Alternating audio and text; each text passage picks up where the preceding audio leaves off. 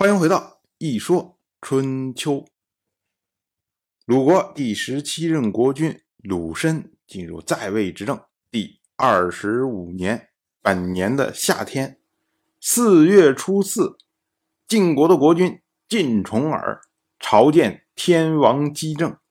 当时呢，姬政以甜酒来招待晋重耳，并且允许晋重耳向自己敬酒。这都是对晋重耳的礼遇。结果晋重耳呢，就在席间向姬政请求随礼。这个所谓随礼啊，是春秋时代墓葬上的一种礼节。我们知道，当时的人呢，在修坟墓的时候，会修一条墓道，然后进入坟墓。这条墓道呢，主要是负责运输各种陪葬物、运输棺木等等这样的。当时呢，天子的墓道。上面会有顶，会以木板做顶，也就是说，它的墓道就是我们今天所说的地下道，完全是一条地下的通道。这种通道呢，被称作是随。而诸侯的墓道，它是没有顶的，它就是一个壕沟式的，这样一直通到他的坟墓去。这种呢，被称为县。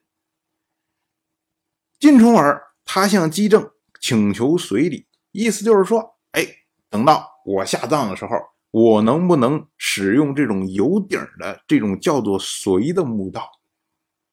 结果没想到，姬政不同意。姬政说啊，随这是王的规格，没有能够取代王室的德行，却使用王的规格。这不就是二王并存吗？这种情况也是叔父您晋重耳所厌恶的呀。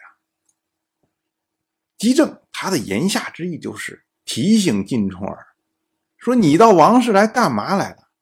不就是因为姬代作乱吗？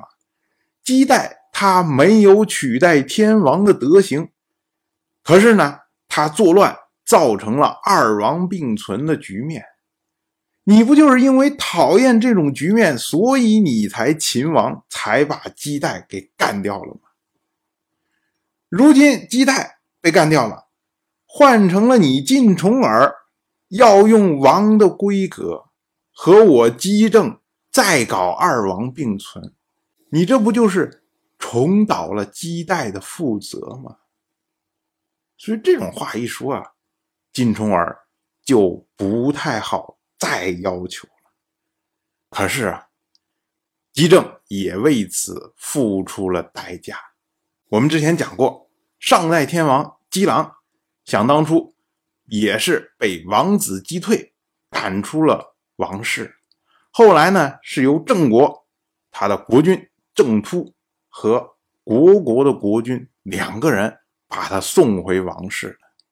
当时呢，姬狼赏赐给郑突。以盘剑赏赐给国国的国君以酒杯，也就是这种普通的物件就打赏了。本来呢，这次晋重耳送姬政回王室，这个功劳啊，和当年的郑突和国国的国君其实是一样的。对于姬政来说呢，哎，随便赏个盘剑，赏个酒杯，赏个什么器物，然后送给晋重耳，就把晋重耳打发了。可是如今呢，晋重耳主动提出了要求，而姬政没有答应。这种形势下，你如果再赐给他一个盘剑，或者赐给他一个酒杯，这个呀，就有点拿不出手了。就好像说，人家想要东西，你不给人家，然后呢，你给人家东西都是不值钱的东西，这怎么能行呢？所以呢，姬政也真的是没含糊。直接赐给晋重耳杨凡、温、元、传毛的土地，哇，这么大一块土地送给他，结果让晋国的势力首次进入了南阳。我们今天人的角度上来说，一个随礼就是一个墓道的形式而已。如果晋国自己偷偷的在后面干，你王室能管得了他吗？你同意了他，比如说，我就同意你晋重耳这一代人允许用这个，就你一人允许用，你儿子不允许用，哎，也没有什么不可以啊。然后呢，省这么多的土地呀，扬帆、温、源、船锚这么多的土地，而且呢，你搞不好还可以跟晋冲耳商量一下啊，说你现在这功劳还不够啊，你想要随礼是吧？那你要不然再给我几个亿的土地，比如四个亿呀、十个亿呀，哎，分给我，然后呢，我就允许你用随，这不是更好吗？王室现在不就是缺地吗？不就是自己虚弱吗？